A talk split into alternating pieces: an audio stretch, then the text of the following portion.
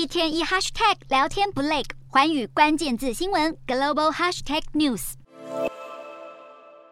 上海药局感冒药、退烧药一药难求，再换另一家药局还是买不到相关药物。什么药物买不到？有药局干脆用大声公告诉你：中国疫情已经从首都北京烧向大城市上海，不止药品短缺，医院内挤满病患，等着看发烧门诊的民众更是大排长龙。情况有多严峻？在第一线的医生说出事实。上海德济医院在官方微信公众号上表示，估计上海已经有大约五百四十三万起阳性病例，在年底前。全市将会有一千两百五十万人染疫，也就是上海半数人口。院方还提到，耶诞夜、元旦和春节注定不会平安。上海地铁一片空荡荡，街道更是冷冷清清。在中国仓促解除防疫限制后，迎来的是更加惨淡的经济状况。而在疫情海啸席卷、民众极强药品之际，中国退烧药制造商亨迪药业靠着退烧药布洛芬，股价从十一月开始一路走高，至今累计涨幅已经超过百分之六十七点七三。这家